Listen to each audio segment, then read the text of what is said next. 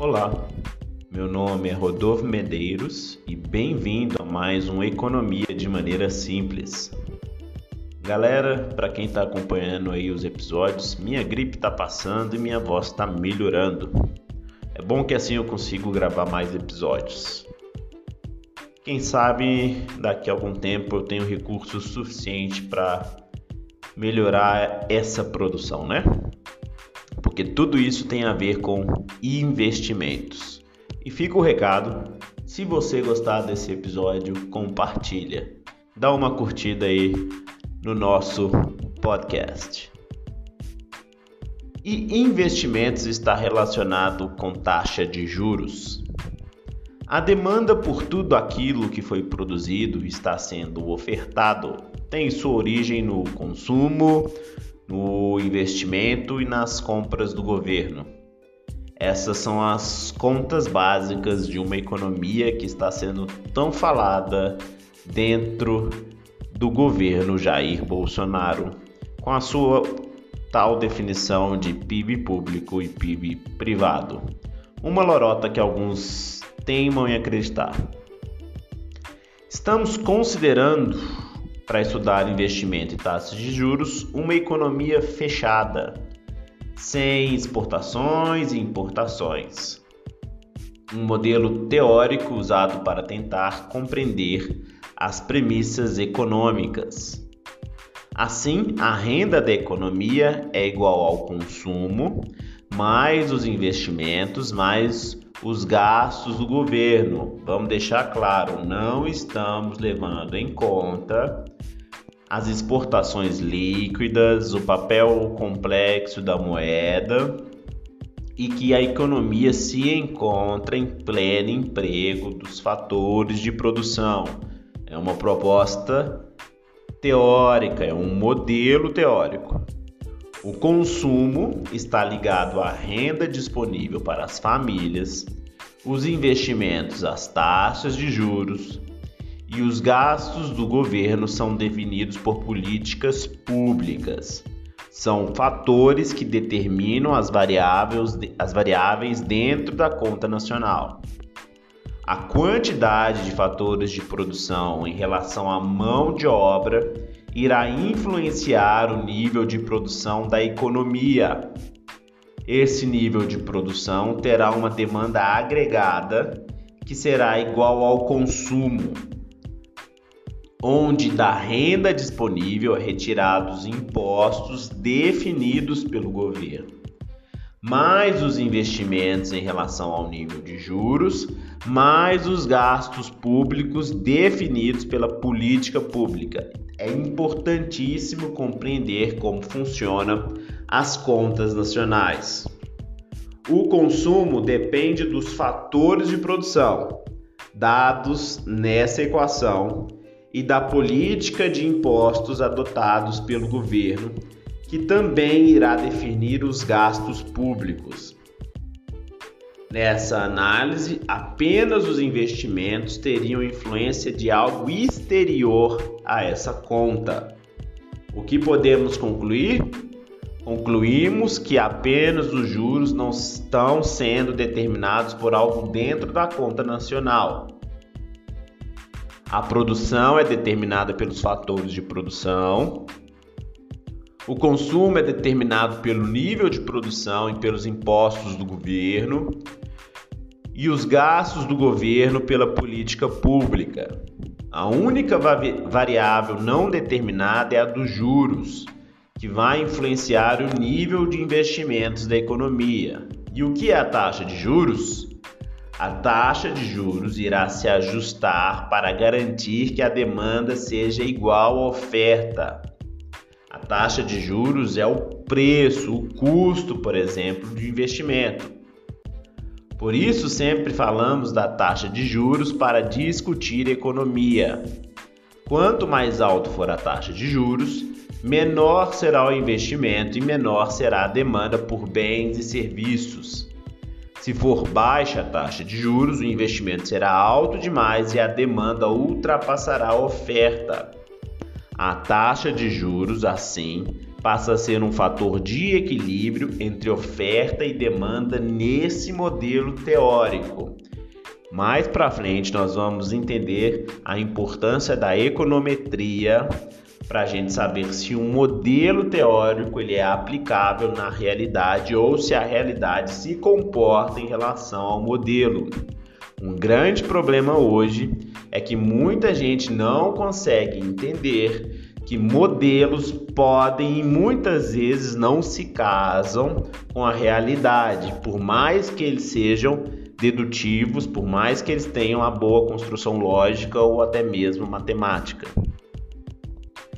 Com isso, precisamos nos voltar para o mercado financeiro. A taxa de juros, como nós falamos, é o preço, o custo a ser pago por um empréstimo. Assim, o mercado financeiro precisa dessa taxa para avaliar seus retornos. Com isso, podemos dizer que a renda menos consumo e gastos do governo é igual ao nível de investimento. Tirando o consumo e gastos do governo, ficamos com um certo produto. Depois que as famílias e o governo foram atendidos, ficamos com a sobra ou aquilo que nós chamamos de poupança nacional. Assim temos que poupança é igual a investimento. Pegue aí uma caneta e um papel, anote as contas só retirar aquilo que, você, que foi proposto e você vai entender como que poupança é igual a investimento ou como que poupança vai estar em função ao investimento. Poupança privada é igual à renda disponível para o consumidor menos os impostos pagos e menos os gastos com consumo. Poupança pública é igual a impostos arrecadados menos os gastos do governo.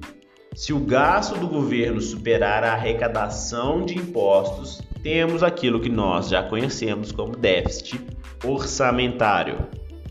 Com isso, temos que a poupança nacional é igual à soma da poupança pública com a privada. A poupança é a entrada no mercado financeiro e o investimento é a saída. É o fluxo de dinheiro que faz a roda do mercado financeiro girar. Sendo assim, a quantidade de poupança influencia na quantidade de investimentos. Maior poupança nacional, mais investimentos. E a taxa de juros? Acho que você já entendeu que a torneira de empréstimos dessa poupança que chega no mercado financeiro será regulada pela taxa de juros. A poupança é a oferta de fundos de empréstimos, onde as famílias emprestam suas poupanças às instituições financeiras por um determinado valor de juros que concede empréstimos para investimentos com outros valores de juros. Ao deixar seu dinheiro no banco, o banco irá emprestar por uma determinada, taxa de juros. Investimento é a demanda pelo fun pelos fundos de empréstimos construídos com as poupanças das famílias. Sendo assim, essa demanda também será dependente da taxa de juros. Essa taxa de juros vai se ajustando até que o montante que as empresas desejam investir seja igual ao que as famílias desejam poupar. Quando a taxa de juros é muito baixa, os investidores vão desejar mais fundos em relação ao produto da economia do que as famílias desejam poupar. De maneira equivalente, a quantidade demandada de fundos de empréstimo supera a quantidade ofertada. Quando isso acontece, a taxa de juros aumenta. Mas se a taxa de juros for muito alta, as famílias irão preferir poupar mais do que as empresas vão desejar investir.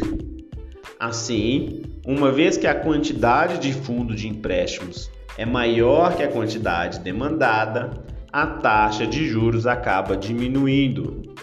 Essa será uma perspectiva de um modelo liberal clássico para o equilíbrio de juros dentro da economia.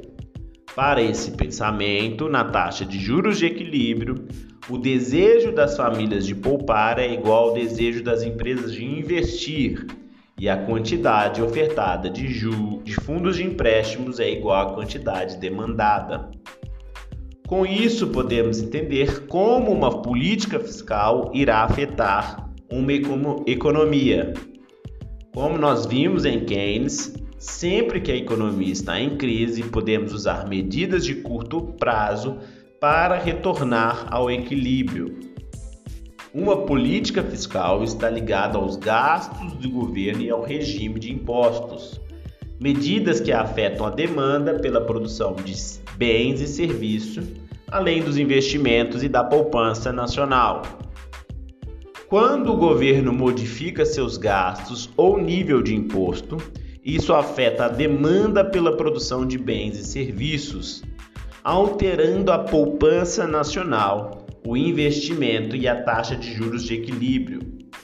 Um aumento nas compras do governo vai ocasionar os seguintes efeitos: o total de produção de bens e serviços está relacionado com os fatores de produção. Sendo assim, os gastos do governo vêm acompanhado pela diminuição de variáveis do lado da demanda, o lado da oferta não se modifica. A renda disponível se mantém inalterada, deixando o consumo também inalterado, pois está ligado aos salários das famílias. Com isso, podemos entender que o aumento das compras do governo vai afetar a variável dos investimentos.